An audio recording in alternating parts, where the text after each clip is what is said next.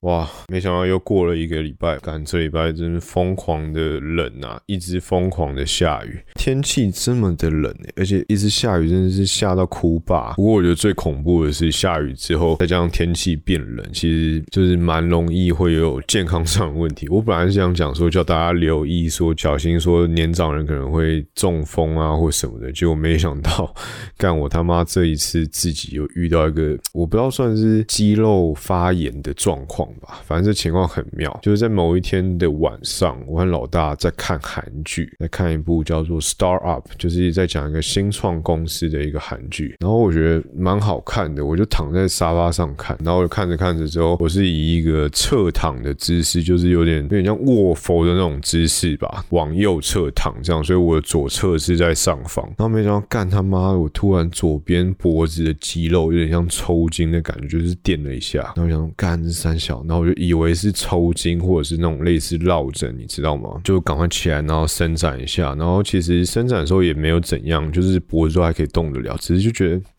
卡卡的不是很舒服，这样好像没办法往左转。然后我那时候第一个反应在想说，可能是自己姿势不正确啊，或者是抽筋了。我就也没有想太多，我就去睡觉。结果没想到隔天早上起床干超恐怖。我的手机是放在我左侧的床头柜充电，然后我早上起床的时候，我就想要去拿我的手机，没想到干我的头没办法转诶，超级恐怖。我的脖子那一段整个痛到爆炸，然后几乎不太能动，就是不论你是往右转或往左转，然后我那早上醒来，我就眼睛打开看着天花板，我想说，哇靠，现在是怎样？怎么会动不了？而且我当时就想到，干，我在我的 podcast 的笔记上、周记上还写说，天气变冷了，要注意家人的健康，因为前一阵子有听到很多什么同事的爸妈中风的，还是爷爷奶奶怎么样，反正天气变冷，家人健康就变得很重要，你要多陪家人。我本来想讲这个，结果没想到，干，我现在早上起床，我自己的脖子就没办法动了。那我就在想说，我靠，现在是是怎样？难道我是左边脖子中风了吗？还是我左边真正落枕超级严重？然后反正我就叫老大赶快把我拉起来。然后他那时候刚好还在，他还没去上班，他就把我拉起来之后，我就坐在那个床边，然后我就想说要起来动动看。结果没想到我一站起来，我靠，左边是阵痛哎，就是那种一阵往上，就是慢慢渐进式的往上，再渐进式的往下。然后我走路啊，或者是我把左手伸起来去动，好像都会抽蓄到某个左边脖子的点位，然后就超级痛，然后就觉得我靠，现在是怎样？然后我想说好像很严重，但是我又觉得不可以，就因为这样不去上班，因为听起来太瞎了。我那个请假理由，看我真的不知道怎么写。我要跟老板讲说，哎，不不好意思，我昨天好像睡不好，左边脖子有点卡卡的。干，那他听起来一定就觉得我是落枕，落枕请假很谢啊，就是很。很弱啦，我觉得很白痴、很低能。然后，要不然你要跟他讲说：“哎，老板，我我好像左边中风了。”看三十岁的人在那边中风。那后来我才发现，好像其实不太像是中风，也不太像落枕。我觉得应该是某一条筋可能有点走筋了，或者是肌肉发炎。然后，反正我就跟老板讲说：“哎，我好像左边的脖子动不太了，然后整个头都不太能移动，一走路就会阵痛这样子。”我觉得他一定觉得我是落枕了 反正感觉觉得超吓了。而且我我跟我直属就是上一届老板的那个关节差超多的。如果硬要用当兵来形容的话，我就是二兵，他可能上将这种等级。然后反正他就觉得你一定是落枕，他还贴那落枕的资讯给我。然后我也不知道说什么，我就只好跟他讲说我要去看医生，然后等下看医生怎么说，因为我觉得不太像落枕，因为落枕我有落枕过，我我觉得不会到这么的严重。我上一次落枕的时间就是在前一个礼拜去住前前一个礼拜吧，去住那个烟坡饭店的时候，因为烟坡在苏澳的烟坡有那个温泉，然后泡起来很舒服，就真的蛮舒服的温泉。你泡完之后，你觉得其实蛮好睡，然后再加上那天晚上吃的蛮饱的，然后我泡完之后我就躺在床上，然后我就直接。就睡着了，我也不用管说那枕头是蓬的、是硬的或者是软的，我就直接就睡着。那隔天早上起来就发现干落枕，因为那个枕头是我躺到是扁的，干它不是蓬的那一种，没有什么支撑力，等于我的脖子一整个晚上都钉在那，然然后反正我早上起来就落枕，反而泡完温泉饭店之后，身体没有比较舒爽这样，所以我大概知道落枕的感觉，我就觉得干，我这次早上起床这个不知道哪样是肌肉发炎还是怎样的病，一定不是落枕，然后我就刚才在想说我要去找哪一科看，要去看复健科，还是我要直接去找大医院照 X 光，或者是怎样？然后后来咨询了一下之后，我发现应该是去复健科吧，我就直接去了复健科。然后复健科其实是一个很奇妙的地方，我每次去都觉得它很像是老人的游乐中心吧，应该这样讲。虽然这样讲有点地狱梗，但是我每次去真的都发现超级多老人，可能他们就真的身体不太舒服，然后反正就是每天去那边已经有点变成像一个社交场所的感觉。那他们就是去那边就是开始做复健，就是可能还要电疗啊、弄镭射啊、干老婆啊、热敷啊，或者是什么噼啪一大堆。然后我上次去的时候是因为我左手疼痛，那我这次去是因为脖子。然后我去的那间诊所蛮妙，是那柜台其实是一个年轻妹子，但脸超级臭。我在想她应该是每天要面对一大堆重听的老人，所以她觉得工作很厌世吧，就是讲一句话都听不懂，每次都要讲很大声，然后重复好几次这样。但是反正她就是蛮有趣的，就是看到一个一大堆老人，然后凌虐一个妹子这样子。然后我就进去给那医生看，然后医生看了一下，就帮我照那个超音波，就说：“哎，你左边的那个肌腱好像比右边肿胀蛮多的。”但是因为我早上刚起床的时候，在我去看病之前，我有先自己吃了止痛消炎，所以我那时候其实痛的症状是舒缓很多以外，它好像也有消炎的成分在。然后医生照超音波看起来是没有发炎，但是就是整个的左边的肌腱跟右边的很明显就不一样。然后他就开始问我说：“哎，那你要不要长时间来复健啊？”就复健科很喜欢讲这一句，但是我干，我就真的是没有时间每天去复健，我连去健身房都很懒，还要去复健。然后就说我好像上班可能没时间了，因为我可能早上八点到晚上八点都在上班。然后就说：“哦，好，那那这样子这样子好了，我帮你打一针那个类固醇。”我想，我靠，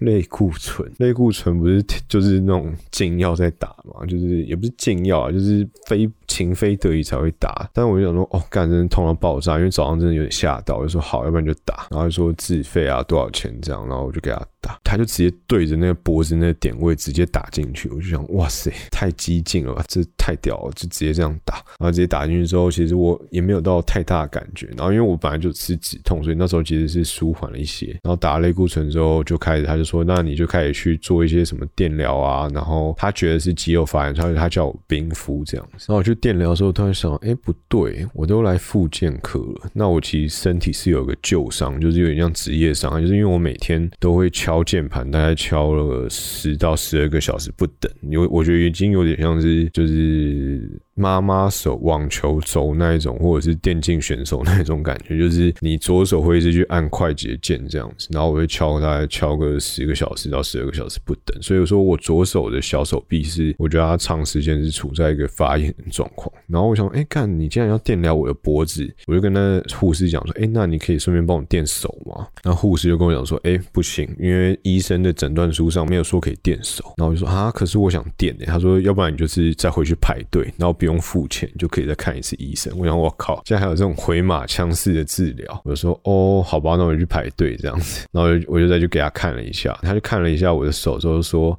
我觉得你这手的肌腱看起来千疮百孔、坑坑洞洞，感觉是一个慢性病的感觉。我想说，对啊，废话，因为我已经工作三四年，每天都是这样，然后就是左手每个礼拜都会痛一下、痛一下的，很不爽。然后就是以一些什么磁石啊、低周波啊或什么的方式把它压下来，或者是自己贴那种酸痛贴布。那我最近是每个礼拜都去推拿了，然后反正就说你这已经有点慢性病，他就叫我做一个叫做增生疗法。我就觉得哇，这东西听起来是超。挑选。那我这边先必须先强调说，我现在只是在分享我的就医的经验，我并没有想要广告任何的疗效。那我现在的感受跟你的感受也可能会不一样，那并没有任何跟诊所的利益关系。这样子，乙方有人这样弄弄我，这样，反正我先讲一下。然后就增生疗法，他跟我介绍说到底是什么，然后听一听，觉得超悬的。白花网就是他直接对着你受伤的部位打一针，然后是葡萄糖，然后作用就是想要让那地方发炎，然后让你的身体去触发修复那肌腱。的这件事情。然后我觉得哇，干这到底是三小这么土炮的打法？但是他说蛮有效，然后更激进一点，叫做 PRP，就是好像蛮多运动员在用的吧？那个就是他直接把你的血抽出来，然后做分离，把你血小板里面的生长因子抽出来，然后直接再打回去你受伤的部位，强迫它复原。但那个一针好像就超贵，他问我说要不要试试看？我说哎，那今天可以打吗？因为我刚好有时间，我请了一个早上的假，这样。他说可以，那就打打看。然后他说你可能这两天会发炎，然后你的手会更痛，但是隔两个礼拜之后再回诊看一下状况。所以说我那时候其实是有一点抱持的。就是啊，反正我的手应该是没救了，就死马当活马医看看。因为通常大家都会说，你那个地方受伤，那你就是要休息。干啊，我又不可能辞职，怎么可能去休息？然后反正我就我就试了一下这状况，所以我那一天除了挨了一针类固醇以外，还做了一个增生疗法，我觉得干蛮屌。但是两个我都不知道效果是如何。那类固醇其实到现在已经第三天了吧？后来我才知道，干类固醇有个名字叫做美国仙丹。我觉得哇，美国仙丹听起来超屌，但是。我听说他的副作用也蛮多的，所以其实自己还是有点小担心。那我其实最担心的是，我是怕说他其实是只是把痛压住而已，但是其实我的脖子现在根本就快断了，这样子 就是有点像是不知道打肾上腺素那种感觉嘛。反正我就觉得哦，感有点恐怖。所以说这一个礼拜经历了这个健康危机的事件之后，就觉得干超抖的，怎么会怎么会有这种脖子的病？然后还有我还请了半天的假，然后那一整天打完类固醇那一整天，其实。我的脖子都还是不太能往左转，我就是呈现一个非常诡异的状态，就只能看右边，然后会往右下角看这样，然后看同事也都是以斜眼方式往左看，我觉得干，但我同事也怕我转过去之后脖子就怎样了，然后又要请假，所以他们也说你就不要转过来，没关系，看前面。我觉得干很好笑。然后那一天到晚上其实都是那个状态，但是我都还可以活动，就打完类固醇之后，再加上止痛药的效果，其实我生活都还是可以自理啊。但是我就很。怕干，隔天早上起床，如果干起来，我还是连手机这种这么简单、这么轻松的事情，我都没办法自己拿的话，干，那真的是很悲惨。那时候我才意识到，说，我靠，就是你健康真的他妈蛮重要的。而且我那时候第一件想到的事情就是，干，我身上还有很多现金没有花完，我要把现金花完才可以挂掉，这样子。我觉得干真的是超扯，因为工作一阵子之后，其实工作也很累，你都还没爽到，你他妈就挂了，超赔的吧。然后反正隔天早上起来。的时候，我就发现，哎，我是可以左转的，就是我的头是可以往左扭的，哇，太开心了这样。然后到今天应该是第三天嘛，我的脖子到现在我都不太敢去转它或凹它。但是在刚刚我不小心有有一度就是觉得啊脖子好紧，我就这样扭了一下，发现咔咔咔咔咔，看我就有点吓到。但是到现在还是正常啦，所以应该是还好吧。就是我这一派遇到了一件。干恐怖的事情，我打了类固醇，然后还疑似就是肌肉拉伤这样，哎，恐怖啊！然后不过说真的，就是天气变冷之后，特别是长辈们，就是大家还是可以多花点时间陪陪他啦，因为毕竟自己家人啊。我那时候在某一个礼拜的中午，我就看到我一个同事很急忙忙的从外面冲回去办公室，然后他好像就是因为他爸他妈突然中风吧，我觉得我靠，干真的是很惨。然后我还有另外一个。同事是比较亲的同事，比较亲近的同事。是他妈妈突然就不知道怎么样，有点类似中风，也是弄得这样非常的疲劳啦。那到现在好像我也不知道妈妈是不是恢复的如何，然后还可能还是要做复健吧。所以我就觉得，如果有时间的话，还是可以多陪陪家人啊。就是即使赚钱是蛮重要，但是就是跟家人相处，可能是你钱买不到的啦。啊。好，这大概就是我这一拜 podcast 第一件想讲的事情吧。然后第二件想讲的事情，可能是我接着年底的影片量不会到太多。那圣诞节和一月一号就不一定会上片，应该还是会上啦，但是没有到这么一定。就觉得好像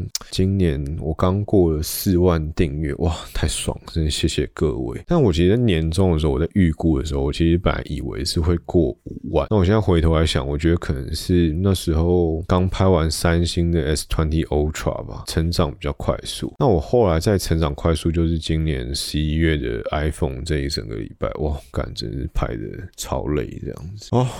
然后最近来分享一下我那时候搞到我脖子爆掉的那部韩剧，好，它叫做《Star Up》，就是一部 Netflix 上的一部原创的韩剧吧。然后主要是在讲说有一对姐妹，然后爸妈离婚之后，一个选择爸爸，一个选择妈妈，然后之后他们两个分别出来自己开公司的故事吧，开新创公司的故事。然后比较印象深刻，哎，干这样算暴雷吗？这样讲吗？好了，反正就是它里面有些人原本在不错的公司上班，但是后来就是毅然决然辞职，也想要来搞这个新创。然后他们就有提到一个逻辑，是他不太想成为公司的零件这件事情。看我那时候听了就觉得哇，就是蛮有感触的，因为你就会觉得，看现在在公司里虽然说过得也蛮好的，然后薪水不错，但是就会觉得，看好像有一种。没有。意义的感觉吧。那最近我不知道大家有没有看到一个 YouTube 叫做 Do Do Man。我之前其实很有兴趣想要邀约他们，不过他们可能太忙了吧。然后我之前一直蛮想跟他们录 Podcast。然后他们就是两个，一个是美国精算师吧，然后一个是苹果工程师，干真的超屌。他们就直接辞职回台湾做 YouTube。虽然说很多人都说他可能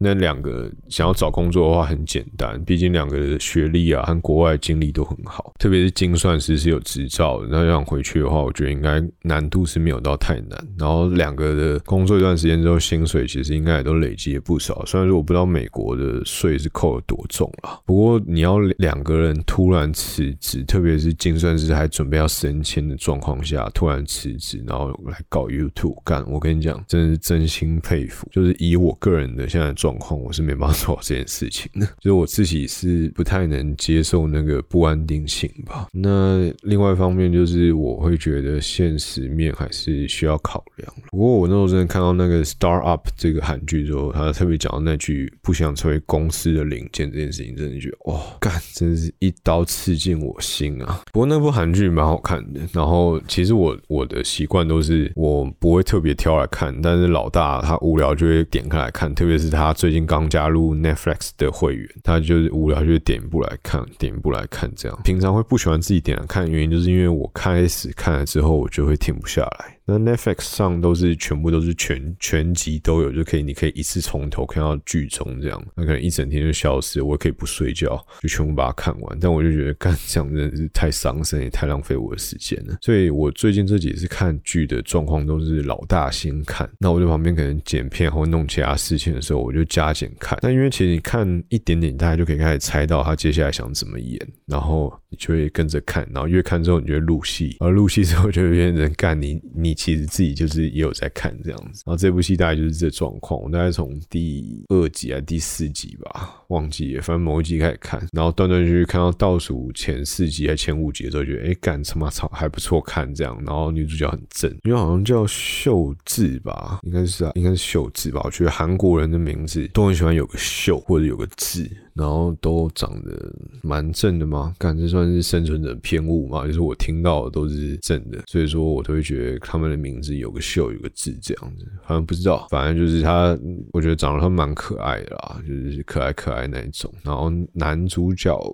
就是有点像年轻的，不是年轻，就是高中生吧，算高中生吗？那种可爱可爱高高的。然后男二我长，我觉得长得也蛮帅，反正我觉得选角选不错啦。当然，我对韩国的演艺生态其实没有那么熟，但我觉得它里面有讲到一些东西是蛮热血。虽然说可能有简化了很多疲劳啊或压力的部分，但是就是放松了看嘛，偶尔跳脱一点自己的生活，体验一下别人的生活，还是不错的啊。大家会喜欢看剧，也有部分原因就是想要换个人生过过看吧。啊，好了，大概这里就是这礼拜的 podcast，其实长度我好像都没有在控制，我就讲一些我想。讲的干，我真的觉得那是就是早上起来脖子动不了这件事情，真的太屌了，有点恐怖。好了，那如果你有什么问题，或什么想听我聊的，或者想跟我讨论的，都可以在底下留言。你有留言的话，肯定就会在下一集的结束的时候回应你的留言。那我看上一集其实在 YouTube 的点阅率还算不错，然后不过 First Story 上的数字好像就还好。我觉得大家好像还还是蛮喜欢听两个人的 Podcast 吧。那这一集。我应该这礼拜会剪完。现在是礼拜六的凌晨四点，那没意外的话，我我应该是可以在礼拜天的下午上片吧，没意外啦。然后在下一集的时候，就是两个人 podcast，也就是我上礼拜有提到我邀约到那很厉害的人，其实蛮紧张的啊。我这礼拜周末重心可能就在他身上了吧。好了，那如果大家有什么想问或想跟我聊，都可以在底下留言。那如果你喜欢我这集的 podcast 的话，记得要订阅和分享。那也可以去点个五星点评，看我终于知道五星点评是什么了，五星吹捧这样。好了，那我们就下一期再见啦，悄悄，拜拜。